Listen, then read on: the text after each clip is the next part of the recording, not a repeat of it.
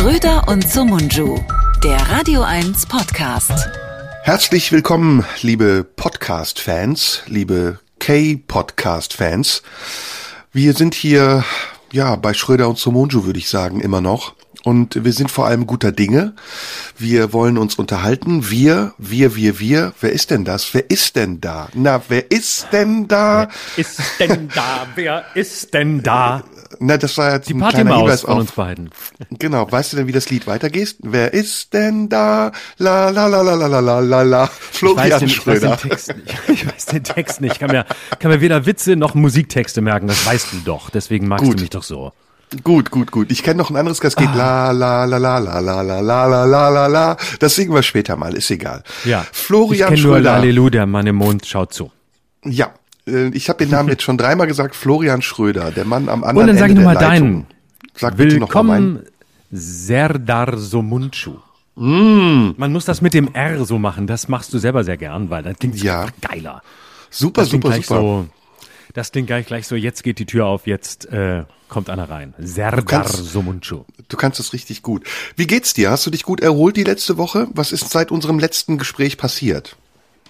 Ähm, bei mir ist äh, wahnsinnig viel passiert. Ich äh, fahr jetzt, mache jetzt wieder Tour. Ich fahr rum und ähm, trete auf, aber ohne Publikum. Ich stelle mich einfach vor die Türen der Veranstalter, wo ich eigentlich wäre, und dann stelle ich mich dahin und äh, habe mir überlegt, mache ich mein Programm und dann gucke ich, wer so, ob jemand vorbeiläuft und äh, der wirft mir ein bisschen was in die in die Büchs und dann gehe ich wieder nach Hause, weil ich möchte ein bisschen im Training bleiben. Ich bin engagierter junger Künstler und äh, möchte, wenn es wieder losgeht, was ja sehr bald der Fall sein wird, möchte ich wirklich gleich vorbereitet sein. Deswegen fahre ich jetzt so rum und deswegen bin ich jetzt gerade vor der ähm, Stadthalle Duisburg sitze ich jetzt gerade, bereite mich auf heute Abend vor. Ah, von der Stadtbibliothek Dormagen zur Stadthalle Duisburg. Genau, ich bleibe also in der schönsten Gegend. Das ist mir immer wichtig, gehe nur dahin, wo es schön ist. Ja. Ja, Genau. worüber wollen wir denn sprechen? Hast du eine Idee? Du hast bestimmt Ah. einen Katalog von Ideen, oder? Ich habe einen Katalog von Themen, über die ich nicht sprechen möchte. Ähm, wollen wir ganz kurz, die, wollen wir über, drüber reden, was, was gerade aktuell passiert? Ich war natürlich auch beim Friseur, ist klar. Also ähm, als erstes bin ich da hingegangen, habe einen Termin gemacht, als ich gehört habe, dass sie wieder aufmachen. ist mir das Wichtigste, weil ich natürlich auch ein Typ bin, der gut aussehen will. Das ist mir Also noch- das, das ist alles Entscheidende. In der Nacht Ähm, vom deswegen- 28. auf den 1. oder was? Cool. Genau, direkt nachts 0 Uhr. Wie früher war man vom Apple Store um 0 Uhr, um, um die neuesten Produkte zu kriegen. Heute wartet man vom Friseur um 0 Uhr. Ich war direkt da und weil ich gesagt habe, hier möchte ich wieder gut aussehen, der Rest ist ja egal. Ähm, einfach nur die Haare müssen sitzen. Er hat die Haare schön, das möchte ich gerne wieder hören. Und dann habe ich gedacht, gehe ich da hin. Und dann habe ich auch direkt, hat man mir schön äh, die Frisur gemacht. Seitdem geht's mir eigentlich wieder sehr gut, weil für mich reicht, dass die Friseure offen sind. Ansonsten muss gar Ja. nichts aufmachen. Das so bin ich. Aber bin ein bescheidener Typ. Das möchte ich. Der Rest ist egal. Ich warte, wenn die Kneipen aufmachen, um 12 vor der Tür. Das ist auch eine gute Idee. Das ist eine sehr gute Idee. Um 0 Uhr davor stehen und dann direkt, ähm, Direkt rein. direkt, direkt rein und zusaufen. Herrengedeck.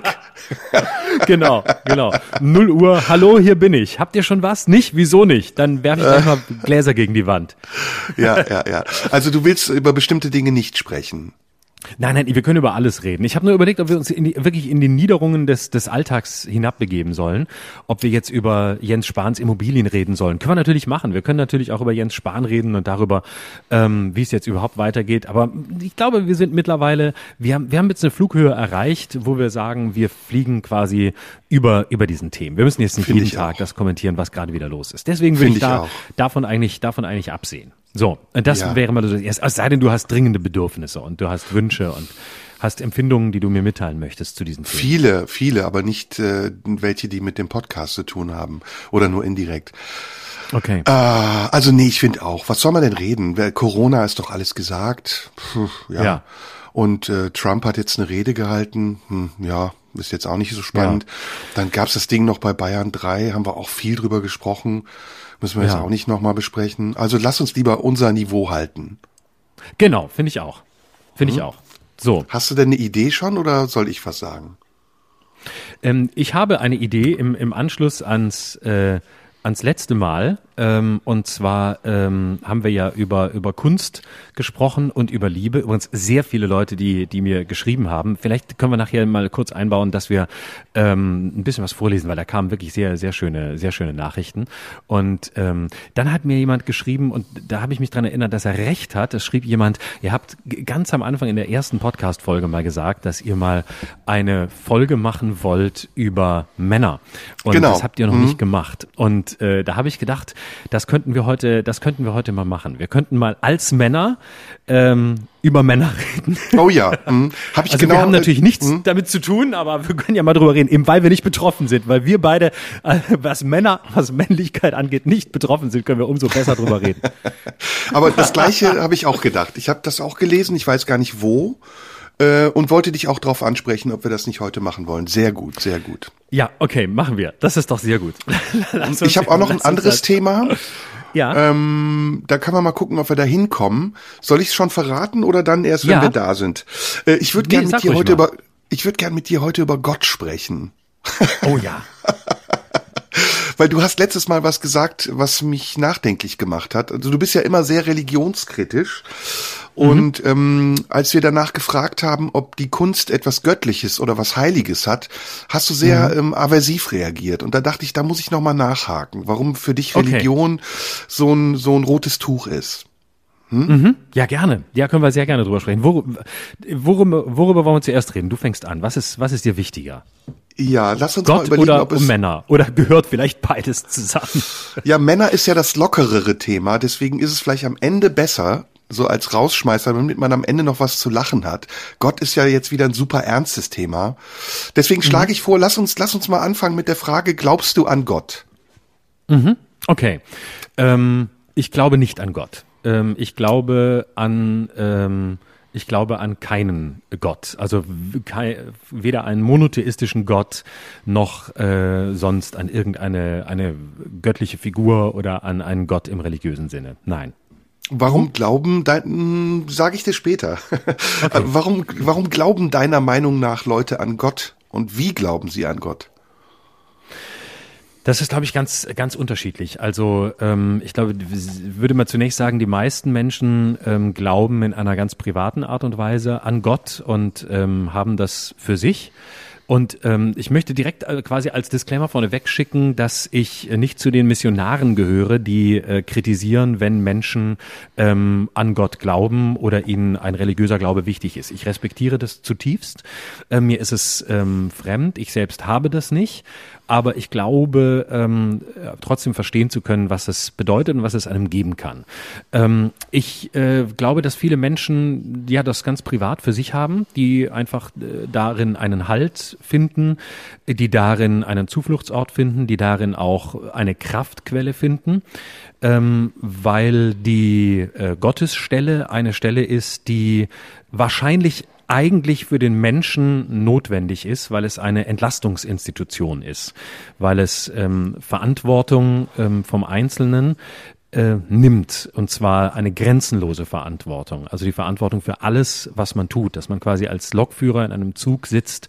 Ähm, der letztlich äh, kein Ziel hat, der seine eigenen äh, Gleise erst selbst vor sich her wirft. Also noch nicht mal das Gleis ist äh, fest. Und Gott ist quasi die ist quasi der Lokführer. Gott hat eine entlastende Institution, weil es etwas gibt, was woran man glauben kann, was größer ist als man selbst und ähm, was ein Zufluchtsort ist ähm, und was einem das Gefühl gibt, es gibt vielleicht etwas anderes als nur ähm, Selbstverwirklichung, du bist verantwortlich, du bist schuld, du allein bist Herr deiner Freiheit, musst sie ausfüllen, sondern da ist eine Institution, die sagt, nee, ähm, vielleicht ist manches auch einfach so äh, vorherbestimmt oder es ist da und es ist gegeben und äh, dafür bist du nicht verantwortlich, beziehungsweise daran bist du als Einzelner nicht schuld. Das ist, würde ich sagen, eine wesentliche, ein wesentlicher Grund, warum man an Gott glaubt.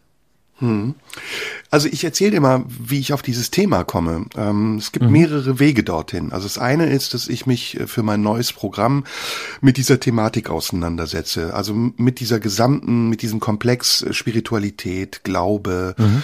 ähm, etc. Und du kennst das vielleicht auch von dir, wenn du so ein Programm vorbereitest, gehst du ja auf eine Reise und ähm, mhm. suchst, äh, recherchierst und suchst nach irgendwelchen Dingen, die was mit diesem Thema zu tun haben. Und zu meiner Reise gehört, dass ich in den letzten Wochen verstärkt mich mit ähm, ja mit so äh, Seelenheilern und Gurus, möchte gern Gurus auch auseinandersetze. Und mhm. ich bin da auf wirklich sehr interessante Personen gestoßen. Zum Teil kennt man sie, wie zum Beispiel Bhagwan oder Osho. Zum Teil kennt man sie nicht. Es gibt da einen riesengroßen Markt und auf diesem Markt gibt es äh, sehr lustige Sachen auch. Zum Beispiel ein Typ, von dem ich dir erzählen will, da habe ich dir auch einen Link zugeschickt, glaube ich, diese Woche, der mhm. ähm, Seelenheilkunst betreibt aus der Entfernung. Also der Typ kommt eigentlich aus Göttingen. Ich sag mal keinen Namen, um keine Werbung hier zu machen.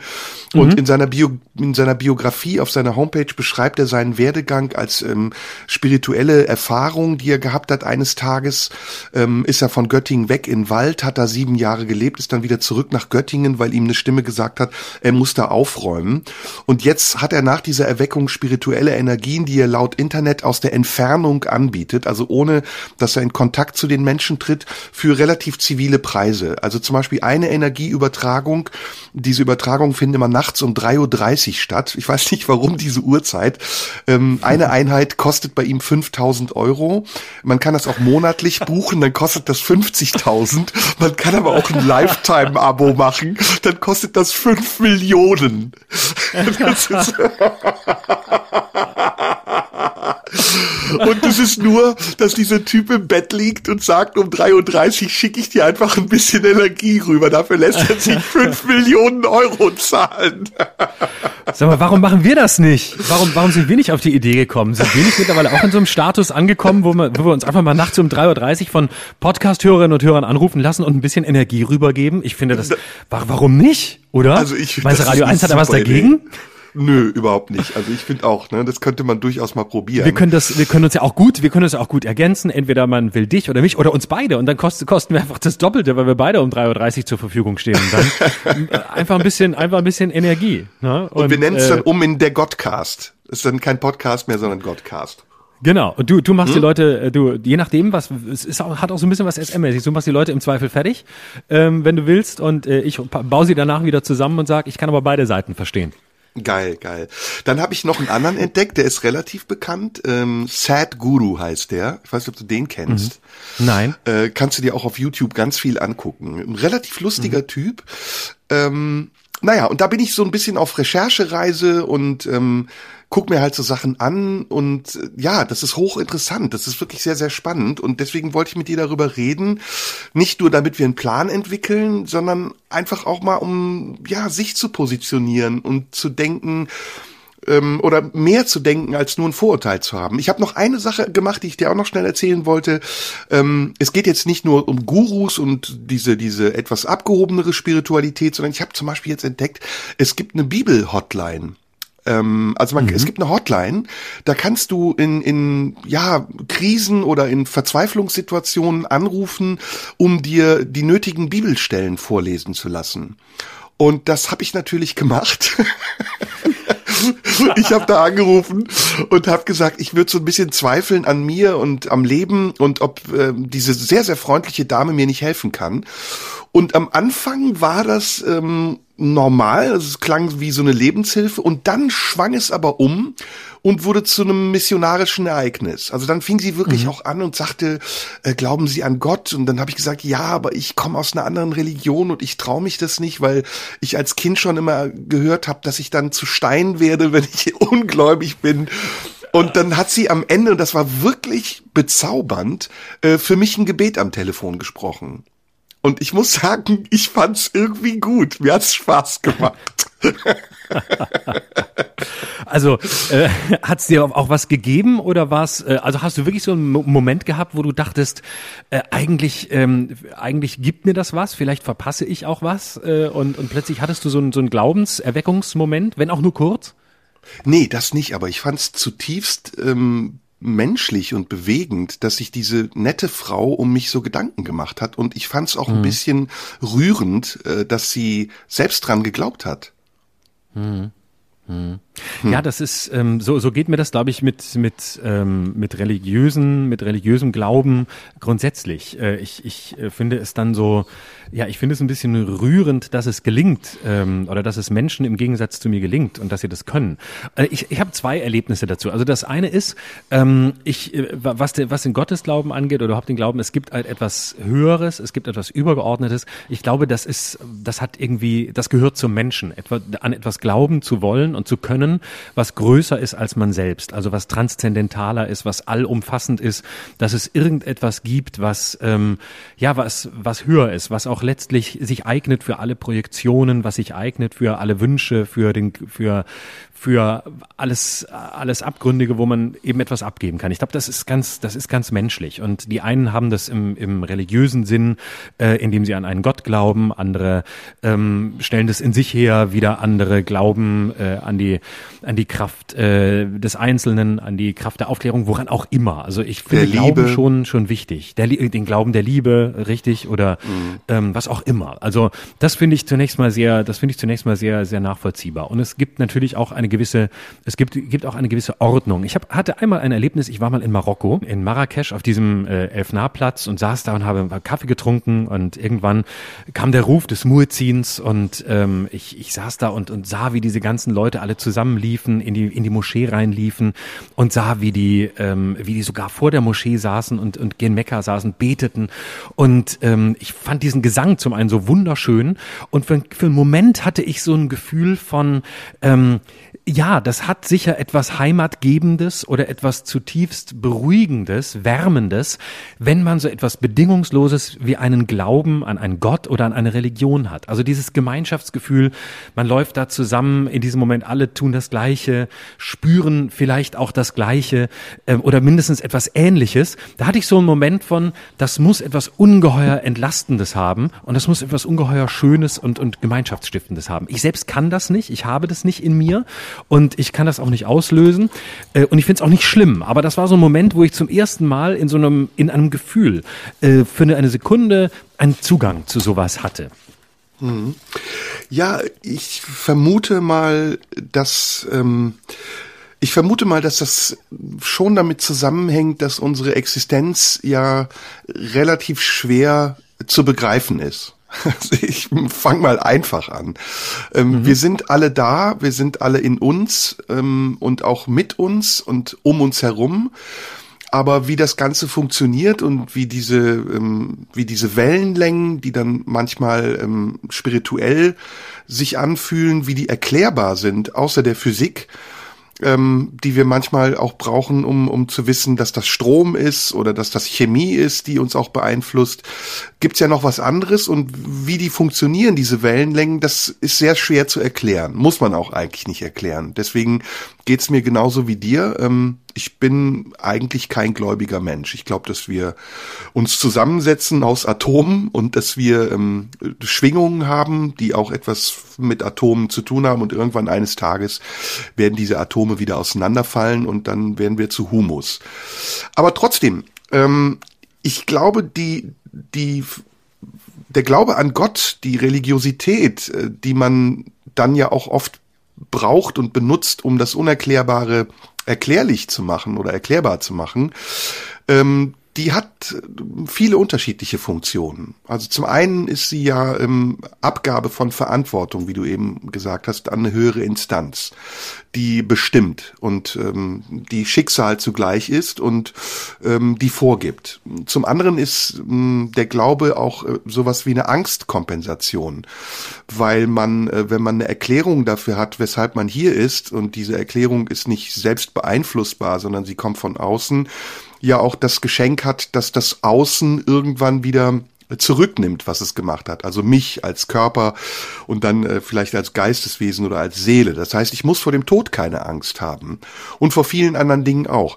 Was mich an Religionen stört, das habe ich jetzt ähm, festgestellt, auch bei dieser Recherche, ist, dass sie oft Behauptungen aufstellt. Also, dass sie oft sagt, wir wissen, was der richtige Weg ist. Oder mhm. wenn du das tust, was wir von dir verlangen, dann kommst du auf den richtigen Weg. Also es ist ein Dogma dahinter. Mhm. Und ähm, das führt dazu, dass ich als Mensch, der sowieso Probleme hat mit Dogmen und mit allen Strukturen, die ähm, diktatorische Anklänge haben, mich davon mhm. entferne und sage, ich will nicht Teil dieser Gemeinschaft sein, in der alle das Gleiche tun müssen, um am Ende etwas zu bekommen wie eine Belohnung oder eine Erlösung oder eine Erleuchtung, sondern ich will ich sein dürfen oder bleiben dürfen und trotzdem äh, unter der Obhut vielleicht einer unsichtbaren Kraft stehen dürfen oder können. Aber was diese Kraft ist, das kann ich nicht sagen. Du hast mich gefragt, ob ich dran glaube. Ich glaube an die ich glaube an die unterschiedlichen Formen dieser Kräfte. Also ich glaube zum Beispiel, dass Kunst eine Form ist. Deswegen bin ich ja auch auf dieses Gespräch und dieses Thema gekommen. Ich glaube, dass Kunst eine Verkörperung des Göttlichen ist. Ich glaube, dass Liebe eine Verkörperung des Göttlichen ist. Ich glaube, dass Liebe zwischen zwei Menschen etwas Göttliches zwischen diesen Menschen auch erzeugt oder dass Kinder, die aus Liebe entstehen, auch was Göttliches sind. Aber ich glaube eben nicht als äh, äh, an Gott als Person, als singuläre mhm. Person, mhm. schon gar nicht als Mann oder als Figur oder so wie es in der Darstellung ist, als jemand, an den man sich richten kann, sondern ich glaube, Gott ist einfach eine Energie. Und das ist wahrscheinlich jetzt was sehr Gewöhnliches, was schon sehr viele Menschen gesagt haben. Aber das hält mich ja nicht davon ab, es auch zu sagen. Ja, also das, das, das kann ich gut nachvollziehen. Ähm, das ist auch mein, mein großer Kritikpunkt vor allem an den, an den monotheistischen Religionen, aber nicht nur, ähm, dass sie immer den Zug ähm, nicht nur ins Dogmatische haben, indem sie sagen, es gibt einen richtigen Weg, sondern äh, dass sie so vieles ins Jenseits verlagern. Ich möchte gerne eigentlich im Diesseits so weit wie möglich kommen mit mir, mit der Welt, mit allem und nicht einer, einem Jenseits entgegenleben. Und ich, ich bin einfach der Auffassung, dass ähm, das Schlimmste ähm, im Namen Gottes passiert. Und äh, im Namen Gottes sind Kreuzzüge äh, angezettelt worden, Kriege ähm, und ähm, na, dieser, dieser, äh, ich glaube, es ist bei Dostoevsky der Satz, ähm, wenn es äh, Gott nicht gibt, ist alles erlaubt. Ähm, und man muss eigentlich umdrehen diesen Satz, um ihn äh, zu, zu, zur Logik zu führen, nämlich wenn es Gott gibt, ist alles erlaubt. Also im Namen Gottes, wenn, wenn irgendein Gott oder eine Religion vorgibt, wie es richtig ist, dann kann man auch damit alles machen, aus das Zerstörerischste, das Schlimmste. Und ähm, das stört mich. Ich bin zu sehr ein Freund der, des, der, der Autonomie und des Glaubens daran, dass, dass Menschen allein für sich oder auch zusammen mit anderen ähm, Wertvolles und Gutes, natürlich auch Schreckliches schaffen können. Aber ich möchte dafür äh, keine Institution haben, die mir sagt, ähm, äh, was jetzt richtig ist und ähm, wo ich dann auch so einen Moment von Unterordnung habe. Und ich glaube, da sind wir uns sehr nah.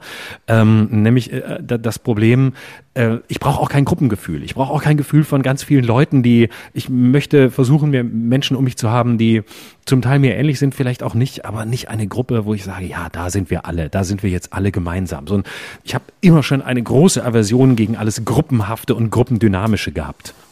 Hm. Ja, und das äh, Thema, was wir letzte Woche hatten, nämlich Ethik und Moral, das berührte dieses Thema ja auch. Mhm. Und ähm, im darüber nachdenken bin ich eben auf diesen Pfad gekommen und ähm, die Erklärung, die ich mir gebe, ist tatsächlich eine ähnliche wie die, die, die du gerade gegeben hast, eben, dass ich jenseits dieser ähm, Systeme, die ja da existieren und der ähm, der, Kategor der Kategorien und den, den Regeln und der Gesetze schon auch etwas erkennen kann darin. Also auch durchaus was Positives, jetzt nicht für mich, sondern für diejenigen, die an Gott glauben. Aber dass mich eben auch sehr stört, äh, was im Namen einer äh, Religion oder eines Glaubens alles passieren kann und wie das manchmal mhm. auch sogar zum Vorwand werden kann, um Schlechtes zu tun. Also Kreuzzüge mhm. hast du ja eben genannt oder überhaupt Kriege. Andererseits, ja, Andererseits nur noch das schnell angefügt, ähm, bin ich total fasziniert von ähm, dem, was Glaube bewirken kann. Also wenn du dir den Kölner Dom anguckst zum Beispiel, das ist ja eine unglaubliche Kraft, die da existiert, umgesetzt in, in Steine und in ein Bauwerk, die aus einem Glauben entstanden ist. Und das finde ich wiederum sehr faszinierend, weil ich finde, deswegen habe ich eben auch gesagt, ich finde, Glaube ist eine Energie. Ähm, ich finde gerade in Bezug zum Beispiel auch auf die Zeit, in der wir jetzt gerade sind, in der wir etwas bräuchten, was uns Kraft gibt, ist Glaube eigentlich eine ganz äh, interessante Sache. Also da könnte man länger drüber nachdenken, ob mhm. es nicht auch eine Transformation braucht, unseres Glaubens und unserer Spiritualität. Mhm.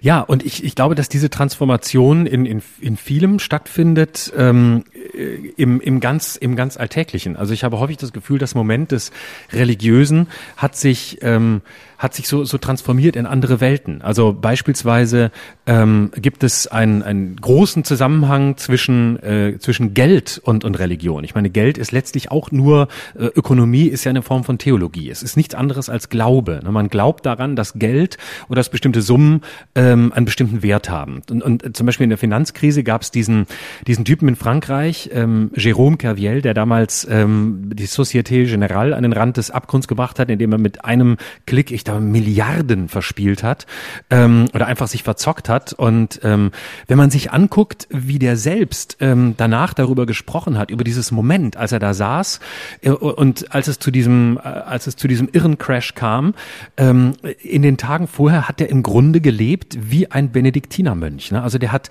der war versunken in Zahlen, der hat nur noch Zahlen gesehen, nur noch Zahlenreihen, also quasi wie die Bibel, an die er bedingungslos glaubte, was wo er wusste, das allein ist es, worum es jetzt geht, in der, in der völligen Versenkung. Ähm, und dann hat er diesen, und dann zack, hat er diesen Knopf gedrückt und irgendwie zwei Milliarden äh, verzockt. Und ähm, wenn man sich das anguckt oder parallel liest, die Interviews, die Uli Hoeneß mal gegeben hat nach seiner Steuerhinterziehung, auch der hat im Grunde von diesem Geld wie von einer Religion gesprochen. Es waren für ihn nur noch Ansammlungen an Nullen. Er hat einfach nur noch gespielt, gezockt und es war, er hat Nächte durchgemacht, er war allein, er hat sich wie ein Mönch zurückgezogen. Es gab dieses eine Zimmer, wo er immer saß. Da hatte auch nicht mal seine Frau Zugang, da stand dieser Computer und da hat er einfach, ähm, da hat er einfach versucht, immer noch mehr, noch größer und eins zu werden mit, mit diesem Geld. Also man, man kennt das ja zum Beispiel auch aus der Bankenwelt. Das ist eine ähnliche, es gibt kaum, kaum Frauen, also es hat ja vatikanös niedrige Frauenquoten immer noch in der Bankenwelt. Es gibt so eine einheitliche Kleidung, wie bei den, wie bei den Mönchen, wie bei den Gläubigen, also Anzug, Krawatte, meistens schlecht sitzender Anzug, meistens sitzen die Kutten bei den Mönchen ja besser. Aber das ist zum Beispiel so eine Welt, wo sich, glaube ich, Gott und Religion säkularisiert hat oder auch in der Vermessung der Person, des eigenen Körpers. Also, dass wir ganz häufig versuchen, selbst eine Art Gott über uns zu werden. Also wir, wir vermessen uns gnadenlos, Fitness-Tracker, wir haben Uhren, iPhones, alles ist in Zahlen ausdrückbar so dass wir wie so eine Allmacht gewinnen. Also ich glaube, diese ganzen Phänomene, auch, auch Magersucht, sind ja Versuche der, der totalen Kontrolle über sich selbst und die der, der totalen Einswerdung mit sich. Ich alleine bestimme, wer ich bin, wie ich aussehe, ähm, wie ich, äh, wie ich wirke, ähm, wie ich und wie ich mich bewege und skaliere mich. Und ich glaube, das hat, das hat auch einen Moment von, von göttlicher Allmacht über sich und mit sich, die sich dann eben in Gesundheit oder Körper zeigt. Hm es ist ein, es ist ein sehr, sehr komplexes Thema, fällt mir gerade auf. Und man weiß Total. gar nicht irgendwie, man weiß gar nicht, wie man anfangen soll und wie man eine Struktur da reinbringt. Deswegen habe ich immer so Flashes und hake so ein bisschen gerade, während ich spreche.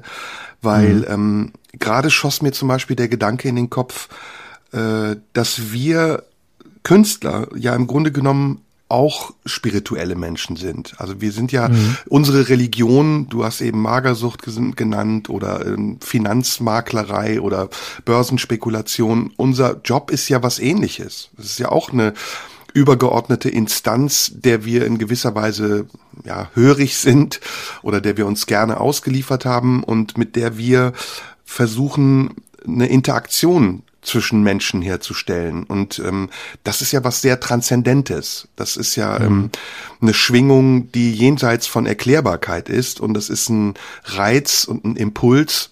Also beides bedingt sich ja auch gegenseitig, der auf einer ganz ähm, anderen Ebene als der dinglichen, äh, dingbaren Ebene stattfindet. Ähm, insofern finde ich diese Annäherung an das Thema, wenn man es schafft, alle ähm, Vorbehalte zu überwinden, die man hat, eigentlich sehr spannend. Gerade, ich muss das nochmal jetzt auf diese Zeit der Corona-Pandemie beziehen. Gerade weil jetzt ja auch sehr viele Menschen, die so am, am Limit sind, am Ende ihrer Geduld und Strapazierfähigkeit, ja sich fragen, äh, was passiert da eigentlich gerade mit mir? Also diese Zeit, dieses eine Jahr, das wir jetzt verbracht haben, meistens zu Hause mit sehr wenigen sozialen Kontakten, hat uns ja irgendwie auch nach innen gedreht so dass wir uns betrachten und plötzlich Dinge in uns feststellen, Werte in uns suchen, äh, Halt auch zwischen uns mit den anderen suchen, die ja oft in, in, im Glauben besprochen werden. Und deswegen tauchte für mich dieses Thema auch immer wieder auf. Äh, allein in so Gedanken wie, äh, könnte ein Mensch, der mehr an Gott glaubt als ich, diese Zeit vielleicht anders überstehen? Oder hilft mhm. ihm der Glaube dabei? Oder ist das eine Zuversicht, die er hat, weil er weiß, dass es ein anderes Ziel gibt, als ich das sehe? Weil was das Problem, was wir beide haben, ist natürlich je ich weiß nicht, wie wir uns nennen wollen. Sind wir Agnostiker oder Atheisten? Puh. Ja, das ist, eine gute, das ist eine gute Frage. Ich bin da auch immer, immer sehr, sehr zwiegespalten. Also ich, äh, ich, ich, ich denke, ich bin, eigentlich bin ich, eigentlich bin ich Atheist, obwohl mir die, obwohl mir der Agnostiker eigentlich sympathischer ist, weil er, ähm, weil er mehr, ähm, weil er mehr offen lässt, weil er eben auch zulässt, dass es vielleicht eine Gottheit gibt oder etwas gibt, ähm, was da ist, ähm, aber er, er lässt es offen und er kann es stehen lassen, anerkennen, dass es vielleicht etwas gibt, aber er glaubt nicht dran und es hat keinen, es hat keine Auswirkung auf sein aber Leben. Während ist, der Atheist ja glaubt mehr zu wissen. Aber dann sind wir Heretiker, dann haben wir einen Gegengott. Hm. Also wir glauben ja irgendwie an was, ne? Wir glauben ja an unsere Kunst oder an die Macht unserer Kunst. Wir sind ja nicht ohne mhm. Glauben. Nein, nein, das möchte ich auch gar nicht. Nee, nee, ich glaube, man muss sehr äh, scharf unterscheiden, ob man ohne Glauben ist oder ob man ohne Glauben an eine Religion ja. oder einen Gott ist. Ne? Also ich kann ja, ich kann ja an ganz vieles glauben. Da, also ich kann ja sehr, deshalb muss ich auch noch nicht gläubig sein, aber ich kann daran glauben, dass Dinge gut werden oder dass sich äh, Dinge fügen oder dass ich, äh, ich kann an mich glauben, ich kann an andere glauben ähm, oder an die Liebe oder an, äh, an irgendwas oder an meine ja, Arbeit, an die Kunst. Dann ist, es, ne? dann ist es Häresie. Also dann ist es tatsächlich so, dass wir dem gewöhnlichen Gott abschwören und vielleicht auch zweifeln an ihm und trotzdem aber einen eigenen inneren Gott haben. Also, oder eine Göttlichkeit oder eine Gottheit, an die wir glauben. Wir haben sie auch definiert. Wir haben gesagt, die Liebe, das Zwischenmenschliche, das, was wir auf der Bühne machen, das ist ja auch wie Gott. Es ist halt ein Polygott, ne? Es ist kein Monogott. Ja, genau, richtig. Das, äh, genau, das ist das Entscheidende. Und natürlich hat das, das Künstlerische hat immer, äh, es hat ja das Schöpferische. Also jeder Künstler ist ja ein Schöpfer. Schon allein in dem Moment, in dem er, egal was er tut, vor seiner, vor seiner Leinwand steht und da ist nichts. Oder in dem er beschließt, ein Buch zu schreiben und da ist zunächst mal nichts. Und alles, was da drin steht, ähm, muss er in sich selbst herstellen oder in der Auseinandersetzung mit der Welt, mit äh, dem, was er erlebt erlebt hat, was andere erlebt haben, was er irgendwo aufgenommen hat, was er transformiert. Äh, oder wenn wir ein Programm machen, dann ist das ja alles in unserer Hand. Was ist das Thema? Was kommt am Ende dabei raus? Ähm, wie ist die Dramaturgie? Das hat ja etwas Schöpferisches. Und das ist ja auch das, warum man immer Künstlern dann auch vorwirft, ach, die sind da so schwierig und so zickig und so eigenbrödlerisch. Natürlich, es muss Eigensinn dabei sein und es muss auch ein Größenwahnsinn dabei sein, sonst kann man das ja gar nicht machen. Allein der Wahnsinn daran zu glauben, dass man sich einen Abend zwei Stunden vor ein Publikum stellt, die gefälligst für einen Eintritt zu zahlen haben, um sich das anzuhören, was man da absondert. Oder wir beide, die sagen, hey, wir setzen uns hier hin, zwei Stunden reden wir und ähm, gehen aufeinander ein, spielen Gedanken durch. Das, das hat ja, natürlich hat das etwas, etwas Göttliches, aber es wird eben dann schwierig, wenn man selbst dran glaubt, dass man, dass man Gott ist oder dass man ein monotheistischer Gott sein will, dann wird es eben verdammt schwierig. Aber das ist ein Moment von, von, von Transzendenz, Göttlichkeit und, und, und Überschreitung äh, hat, ähm, das gehört, das gehört natürlich dazu. Hm. Ich glaube, ehrlich gesagt, dass es uns an Gläubigkeit fehlt. Aber ähm, wir diesen Mangel nicht ähm, in irgendeiner Form durch Vernunft ersetzen, sondern dass wir ihn verlagern Und das, mhm. ich finde das, was du eben gesagt hast, total super. Also wir verlagern ihn auf so viele unterschiedliche Dinge, zum Beispiel auch auf das Internet, also auf die Kommunikation in diesen Blasen oder mh, mm, auf das Stattfinden in der Öffentlichkeit. Also all das hat sehr viel mit, ähm, mit Glauben zu tun. Es ist, es ist etwas Spirituelles, was sich aber anfühlt wie etwas sehr Rationales, was jenseits von Spiritualität steht. Und der, dieses Merkmal, was wir der Spiritualität zuordnen, so wie ich ja eben dir dieses Beispiel gegeben habe, das Durchgeknallte, das äh, Betrügerische, die Scharlatanerie auch, die bei so einem Typen dahinter zu stecken scheint, dass er sich anmaßt, fünf Millionen Euro zu fordern, dafür, dass er dir nachts um 3.30 Uhr äh, Energie sendet das, das sehen wir separat von der Gläubigkeit, die wir eigentlich auch alle haben und die wir auch alle brauchen, um mit dem Wahnsinn dieses Alltags umgehen zu können. Jetzt gerade in diesem, in dieser Phase, in der wir sind, brauchen wir das mehr denn je. Und trotzdem ist es immer ein Problem, sich dem anzunähern, weil man seiner eigenen inneren Kritik ausgesetzt ist und sich selbst dabei ironisiert oder sich selbst mhm. auf einen Punkt stellt, an dem man sich nicht sehen will.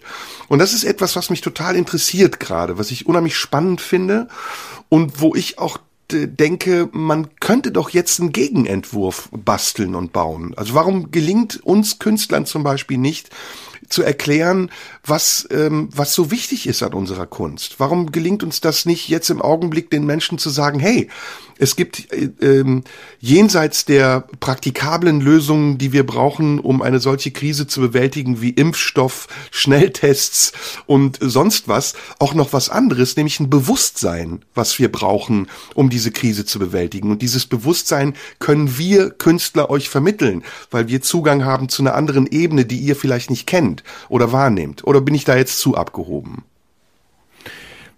Naja, ähm, nee, würde ich, würde ich gar nicht so sagen. Also mir fehlt im Moment noch die Assoziation, äh, wie das konkret äh, aussieht, aber das ist ja vielleicht zunächst auch gar nicht die Frage. Ich glaube, dass es tatsächlich an einem, äh, es mangelt an einem, äh, an, an einem Moment des ich tue mich total schwer mit dem Begriff spirituell. Ich kann sehr anerkennen, was damit gemeint ist. Nicht alles, aber vieles. Und auch da ist so ein, so ein großer Respekt da vor jedem, der das kann. Ich würde immer eher von, von Transzendenz oder von Transzendental sprechen. Und es gibt natürlich einen riesigen Mangel an Transzendentalem, weil wir seit einem Jahr eigentlich nur noch in Zahlen und mit Zahlen leben und das Leben durch Zahlen äh, erklärt wird. Aber ähm, das Leben findet ja genau da statt, wo keine Zahlen sind. Also zwischen den Zahlen. Bei dem Unbeantworteten, bei dem Fraglichen. Und, und äh, bei dem, was offen, was offen ist, was auch als, als was unbeantwortet ist, vielleicht auch nicht beantwortbar ist, was, äh, was als Wunde da ist, ähm, äh, die vielleicht nicht heilen will. Und ich frage mich, und das schließt jetzt an an das, was du sagst, ähm, ich glaube, dass wir ein grundsätzliches Problem damit haben, ähm, uns in dieser Form äh, zu öffnen. Also warum fällt es uns, und damit meine ich jetzt nicht nur uns beide oder Künstler, sondern grundsätzlich, warum fällt es uns so schwer, uns in diesen Zwischenräumen zu zeigen, also in unserer ähm, Verletzbarkeit zu zeigen, in unserer Fraglichkeit zu zeigen, in unserer Unmittelbarkeit, in unserem Glauben von mir aus. Ne? Also ich hätte zum Beispiel Sorge, dass man relativ schnell dann das äh, sagt, ja, oh, jetzt wird er eh so oder jetzt wird er ein Spinner. Aber nicht alles, was sozusagen spirituell ist oder, oder, oder trans, transzendentale Erfahrung ist, muss ja gleich mit Spinnen zu tun haben. Na, natürlich gibt's die Spinner, aber es gibt ja auch einen anderen Bereich. Und ich frage mich, wo, wo, wieso ist das so? Warum, warum lassen Antwort, wir das Verletzliche so nicht zu? Ja, sag mal. Mm, mm, ich habe die Antwort, weil wir uns äh, nur ungerne oder schwer fügen. Das ähm, ist, glaube ich, das Problem.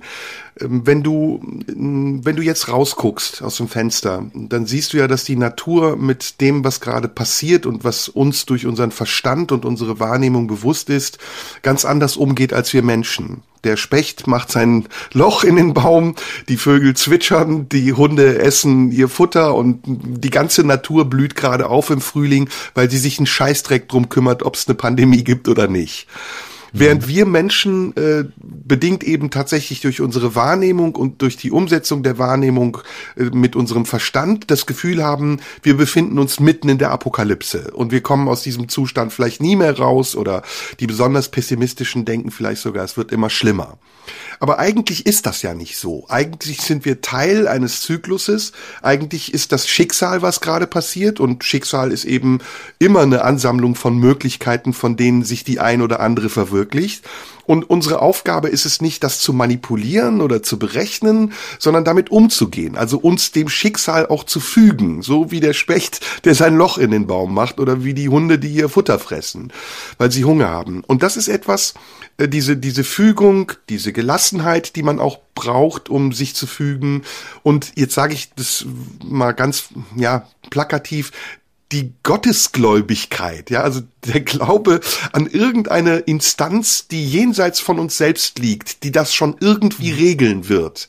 Der mhm, wäre genau. ja im Augenblick der wäre, also dieser Glaube wäre ja im Augenblick Gold wert, weil er uns, ähm, weil er uns beruhigen würde und weil er uns sagen würde, okay, das wird schon irgendwie wieder. Stattdessen äh, lassen wir uns ganz schnell, also ich, ich sage jetzt immer wir, ich meine damit wahrscheinlich eher mich oder mein Umfeld, lassen wir uns ganz schnell anstecken von Hysterie und Panik und von von Maschen auch. Also das haben wir hier ja oft gesagt von durchschaubaren Methoden von Leuten, die andere Interessen haben als uns einen Ausweg oder eine Lösung zu zeigen, sondern äh, von Leuten, die ihre eigenen Interessen verfolgen, Abonnements zu verkaufen oder Nachrichten zu erzeugen, die gelesen werden und so weiter und so fort. Politik, die auch wieder eigene Interessen hat.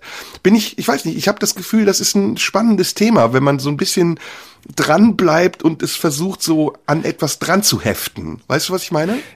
Ja, voll. Und ich glaube, wir haben, was, was die, äh, was die Religion ähm, und äh, die Idee eines, eines monotheistischen Gotts ermöglicht, ist ja auch ähm, eine fundamentale Unschuldsvermutung dem Menschen gegenüber. Ne? Er ist zunächst, ähm, äh, er ist zunächst nicht für das nur verantwortlich, was er tut, sondern da gibt es etwas anderes. Und was wir heute in diesem ähm, Chaos, in dem wir scheinbar leben oder in dem wir uns mindestens oft fühlen, vergessen haben, ist diese Unschuldsvermutung aufrechtzuerhalten. Also so, wenn wir jetzt mal davon ausgehen, dass wir heute wirklich in der Zeit leben, in der Religion eine sehr untergeordnete Rolle spielt. Also ich glaube, da kann, darauf kann man sich einigen. Es ist, die Kirchen sind äh, nicht voller, wenn dann sind sie nur voll, weil sie jetzt im Moment offen sind und sobald es äh, wieder ähm, mehr offen ist, wird wieder keiner mehr hingehen. Aber ähm, wir sind jetzt keine Zeit der großen äh, Religion, der großen äh, Entwürfe in der Richtung. Und ich glaube, dass ähm, dieses Chaos, das dadurch entsteht, dass wir eigentlich alle wissen, naja, so richtig gibt uns äh, der Gott und die Religion auch keine Antworten. Das sorgt für diesen, für diese Ersatzhandlungen. Also einer ist wie vorhin beschrieben Körper, ein anderer ist tatsächlich natürlich auch das, das, das Internet. Aber was wir vergessen haben, ist eine Unschuldsvermutung gelten zu lassen, nämlich wir, dass der andere oder der Mensch überhaupt ähm, vielleicht gar nichts Böses will, äh, beabsichtigt, sondern dass er so handelt, wie er handelt, weil er es tut und weil er ähm, in bestimmten Momenten äh, nicht anders kann oder noch nicht anders kann. Und das haben wir vergessen. Und deswegen sind wir in einer Kultur der Schuldzuschreibung. Der ist schuld. Der, der war's. Ähm, der hat das getan und deswegen muss er dafür verurteilt werden. Also im emotionalen, im sozialen Sinne natürlich auch im rechtlichen und aber diese dieses wärmende Moment es gibt et, etwas Höheres, in das der Mensch, der Einzelne, einbezogen ist, weswegen er das tut, was er tut. Ob es seine Vergangenheit ist oder die Kindheit oder Erfahrungen oder ähm, Gewohnheit, völlig egal. Aber dafür einen Moment zurückzutreten und einmal zu sagen, langsam, ähm, weg vom, vom Glauben daran, dass alles Absicht ist. Ne, das, das könnte, das könnte wieder fruchtbar sein. Ja. Du hast ja mal was gesagt, ähm, was mir jetzt auch wieder einfällt ähm, zu Corona, nämlich, dass du sagst, ich genieße das gerade. Die Zeit vor Corona war so angespannt, so hektisch. Überall war, waren Menschen, äh, Flieger voll, U-Bahn voll, Kaufzwang.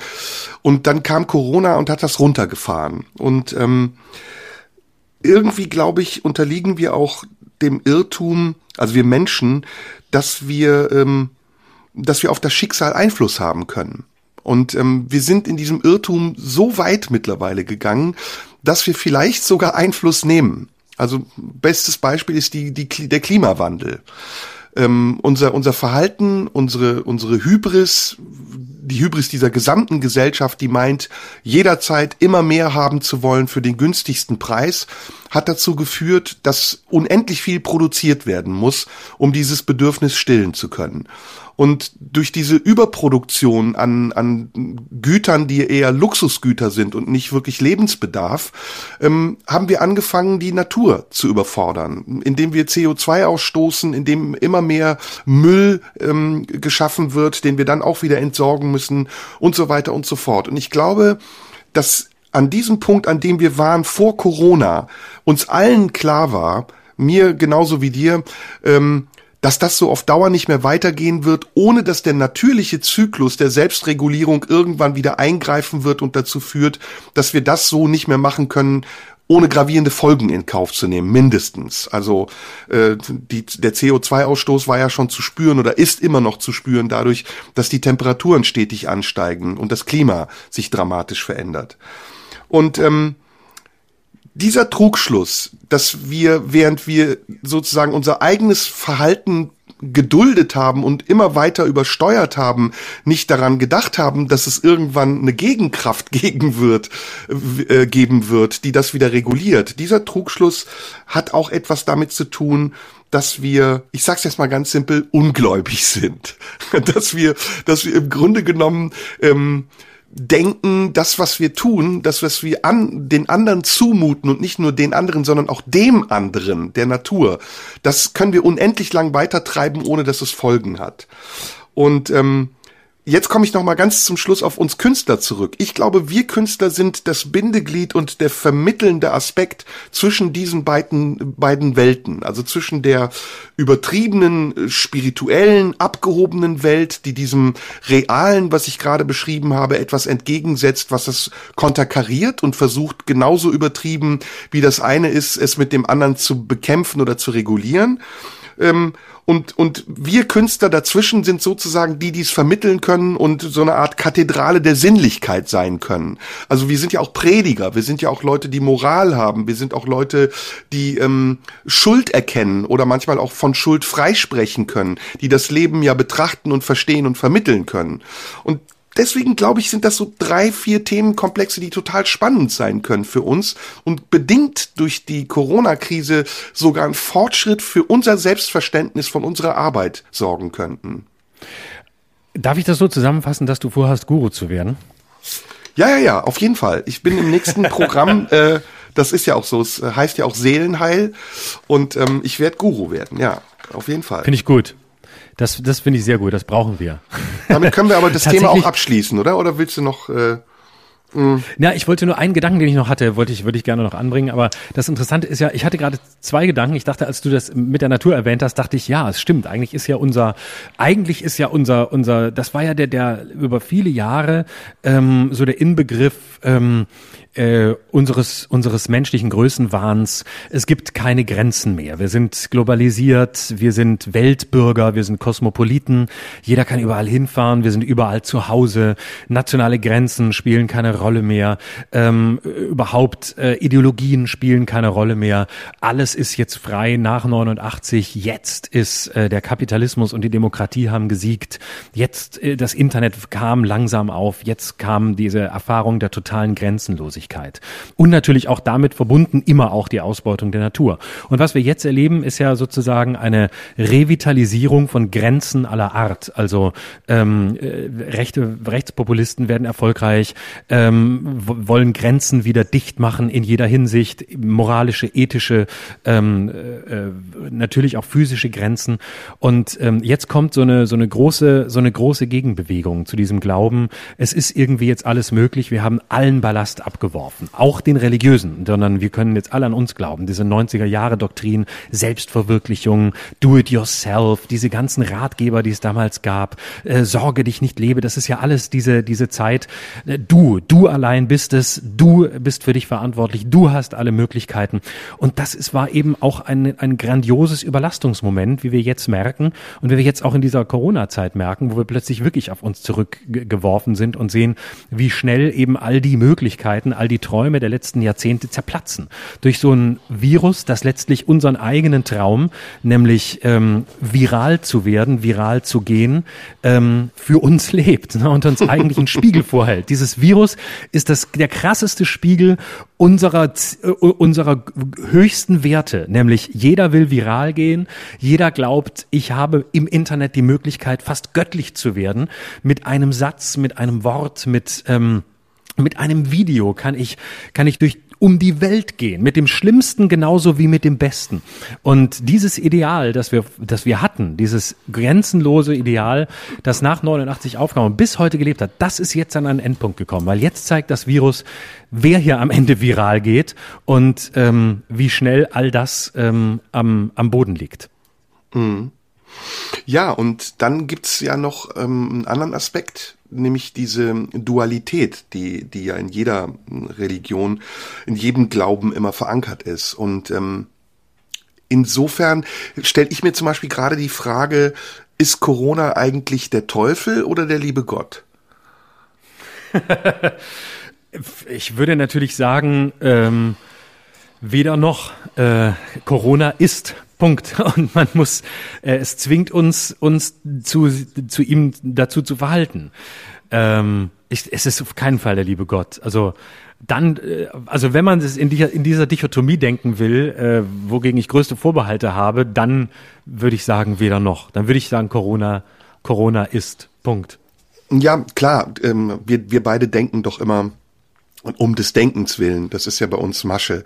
Äh, wir denken es ja nicht, weil wir es wirklich denken, sondern weil nee, wir es nee, aussprechen wollen, dass wir es nicht denken. Okay, okay.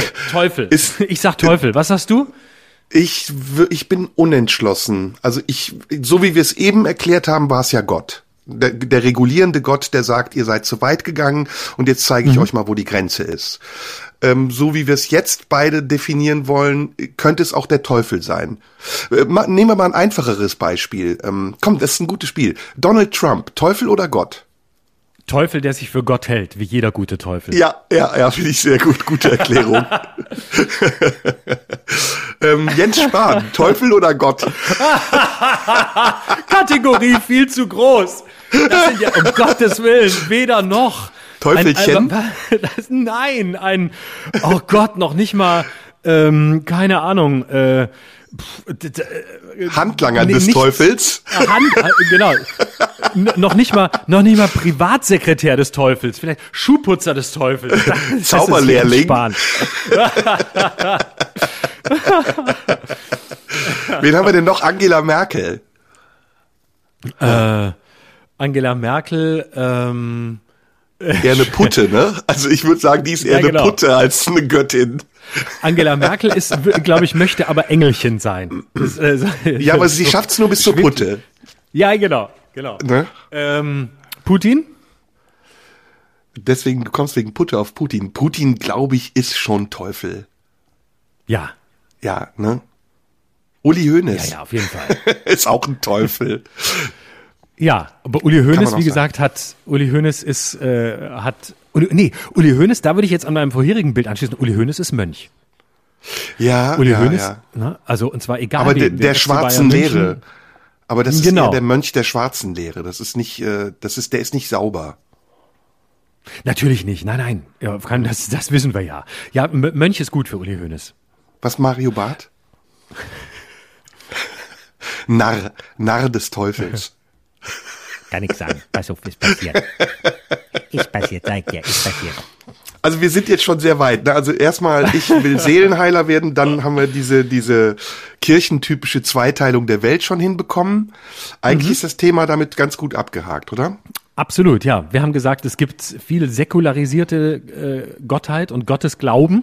Und das ist ein großes Thema. Ich glaube, da, da, kommen, da kommen wir auf jeden Fall auch nochmal drauf zurück, weil äh, Müssen wir, ja. da steckt, da steckt, also wir haben es ja jetzt gemerkt, wo wir so ein bisschen drüber geredet haben, äh, da steckt wahnsinnig viel drin. Auch die letztlich auch die, die Unterdrückung der Natur, also der Klimawandel, der ja schon im, im Christentum macht euch die Erde untertan, eigentlich vorgedacht ist. Das ist ja, also dieser, dieser Wahnsinn, diese Ausbeutung von Natur ist ja eigentlich auch schon wieder ein religiöses Motiv. Also da kann man nochmal, äh, äh, da werden wir nochmal Anschlüsse finden, glaube ich. Ja, ja, ja. Ist eine Rivalität des Menschen mit dem Göttlichen. Ne? Ja, du genau. hattest noch ein Thema. Du wolltest über Männer, beziehungsweise wir sollen über Männer sprechen. Wie genau. kamen wir denn darauf? Du, ich weiß es gar nicht mehr. Wir haben ganz am Anfang offensichtlich mal versprochen, dass wir darüber mal reden wollten und gesagt, wir machen mal eine Folge über, wir reden, machen mal eine ganze Folge drüber. Und jetzt hat mich jemand, der mir bei Instagram geschrieben hat, mich daran erinnert, dass es stimmt und dass wir dieses Versprechen eigentlich nie eingelöst haben und da auch nie wirklich drüber, nie wirklich drüber geredet haben. Und vielleicht sollten wir es mal tun. Und ich fürchte, es ist ein ähnlich uferloses Thema wie, wie, äh, Gott und, und das Thema. Da fällt mir uns ein, Radio 1 schreibt doch immer so viele Titel in unsere Podcasts. Ich sehe immer, äh, da ist immer eine, eine riesige Latte an Themen, die besprochen werden, wo ich mir denke, oh wow, worüber haben wir denn alles geredet? Die Hälfte habe ich schon wieder vergessen. Dieses Mal ist ganz einfach. Dieses Mal muss Radio 1 nur drüber schreiben, Gott und Männer. Thema ja, ich, Gott und Männer. Männer also und ich, Gott. ich kann ja, äh, ich kann ja sozusagen einen Teaser geben oder einfach nur einen mhm. Anlass, damit wir drüber sprechen. Äh, die Linkspartei hat jetzt zwei Vorsitzende. Und ich stelle mhm. mal die etwas provokante Frage, sind wir mittlerweile so weit, dass wir eine Quote für Männer brauchen? Oh, das ist eine gute Frage. Ähm, ich äh, glaube, nein. Ich glaube, so weit hm. sind wir noch nicht. Ähm, ich weiß auch gar nicht, ob ich das gut fände oder wollte. Ähm, nee, ich würde sagen nein.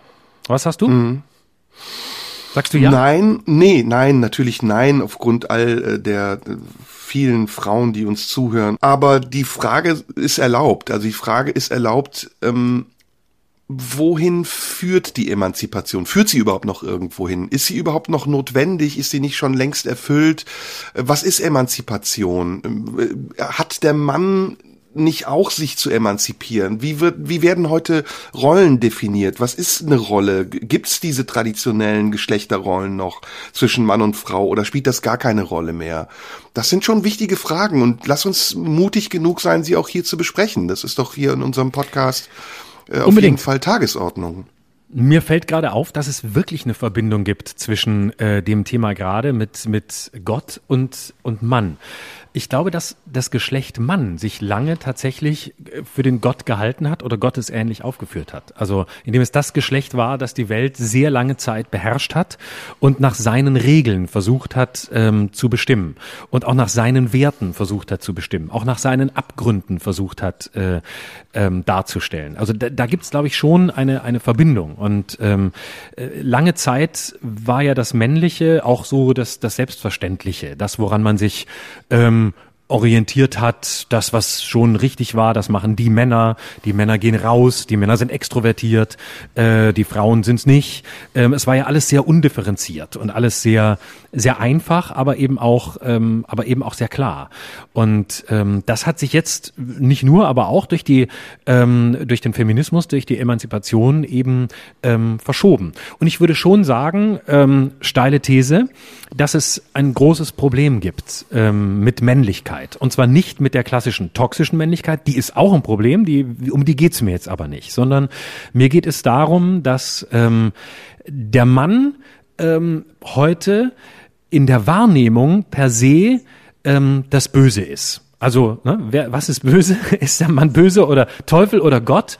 Der Mann war lange der Gott, heute ist er der Teufel. Also alles Negative geht eigentlich vom, vom Männlichen aus. Der Mann ist, ähm, äh, ist derjenige, der die, der die Welt beherrschen will. Er ist der, der Frauen missbraucht. Er ist der, der ähm, äh, versucht, ähm, über männerbündisches Verhalten ähm, alles zu regulieren. Ähm, er ist eigentlich per se negativ besetzt. Das würde ich schon sagen. Männlichkeit ist ähm, in seiner klassischen Form ähm, negativ. Und die Frage ist, müssen wir neue Formen von Männlichkeit erfinden oder ähm, muss, gibt es Gründe, den Ruf des Mannes zu, zu retten? Oder müssen wir einfach das, was wir heute als toxische Männlichkeit zu Recht bezeichnen, vergessen und sagen, der Mann steht vor der kompletten Neudefinition? Hm.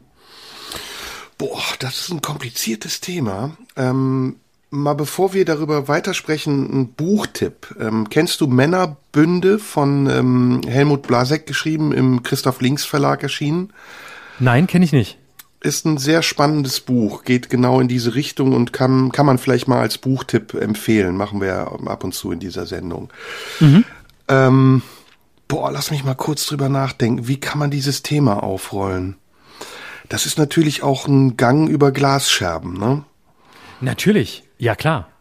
Aber das, man, das Risiko muss man wirklich muss man eingehen. aufpassen, ja. ja, aber ich weiß gar nicht, ob wir so sehr aufpassen müssen oder ob, ob, es, ob wir nicht Thesen auch formulieren können.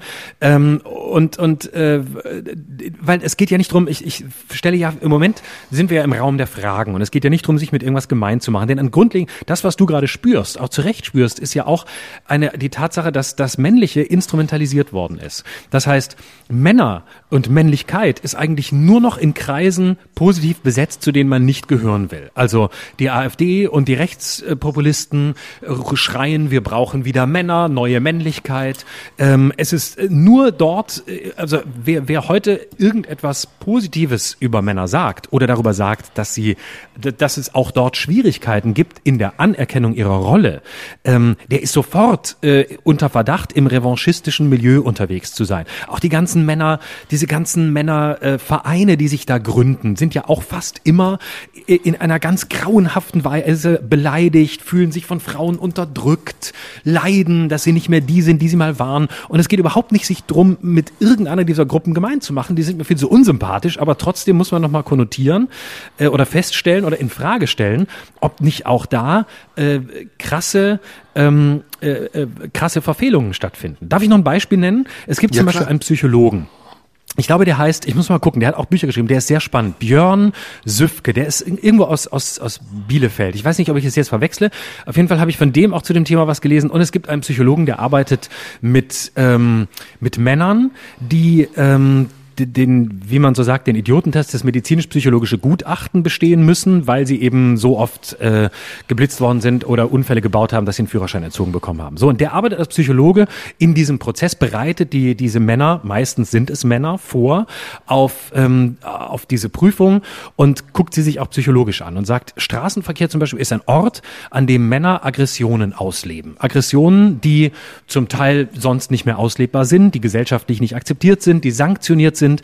Und das sind eigentlich ganz schwache Männergestalten, die aber häufig über das Fahren, über Autobahn als letzten Raum für Aggression, für Freiheit ähm, komplett über die Stränge schlagen. Und meistens sind es ganz traurige, tragische Gestalten, auch Gestalten mit ganz schweren Schicksalen, oft bis hin zur, zur Kindheit. Und deswegen auch schwache, sensible Personen, die aber völlig überziehen. Da sieht man schon, wie differenziert das Thema ist. Und die, dieser Männerforscher, ich muss mal gucken, wo ich den zitiert gefunden habe, es war mal in einem Artikel der Zeit, der sagte, ähm, wenn wir nicht genau hingucken, was da eigentlich bei Männern los ist, ähm, was in ihrem Selbstverständnis sich verändert, werden wir in 20 oder 30 Jahren äh, vor riesigen Herausforderungen stehen, weil wir eben gesamtgesellschaftlich natürlich zu Recht, aber so sehr auf die Frauen gucken, dass Männer dabei in Vergessenheit geraten.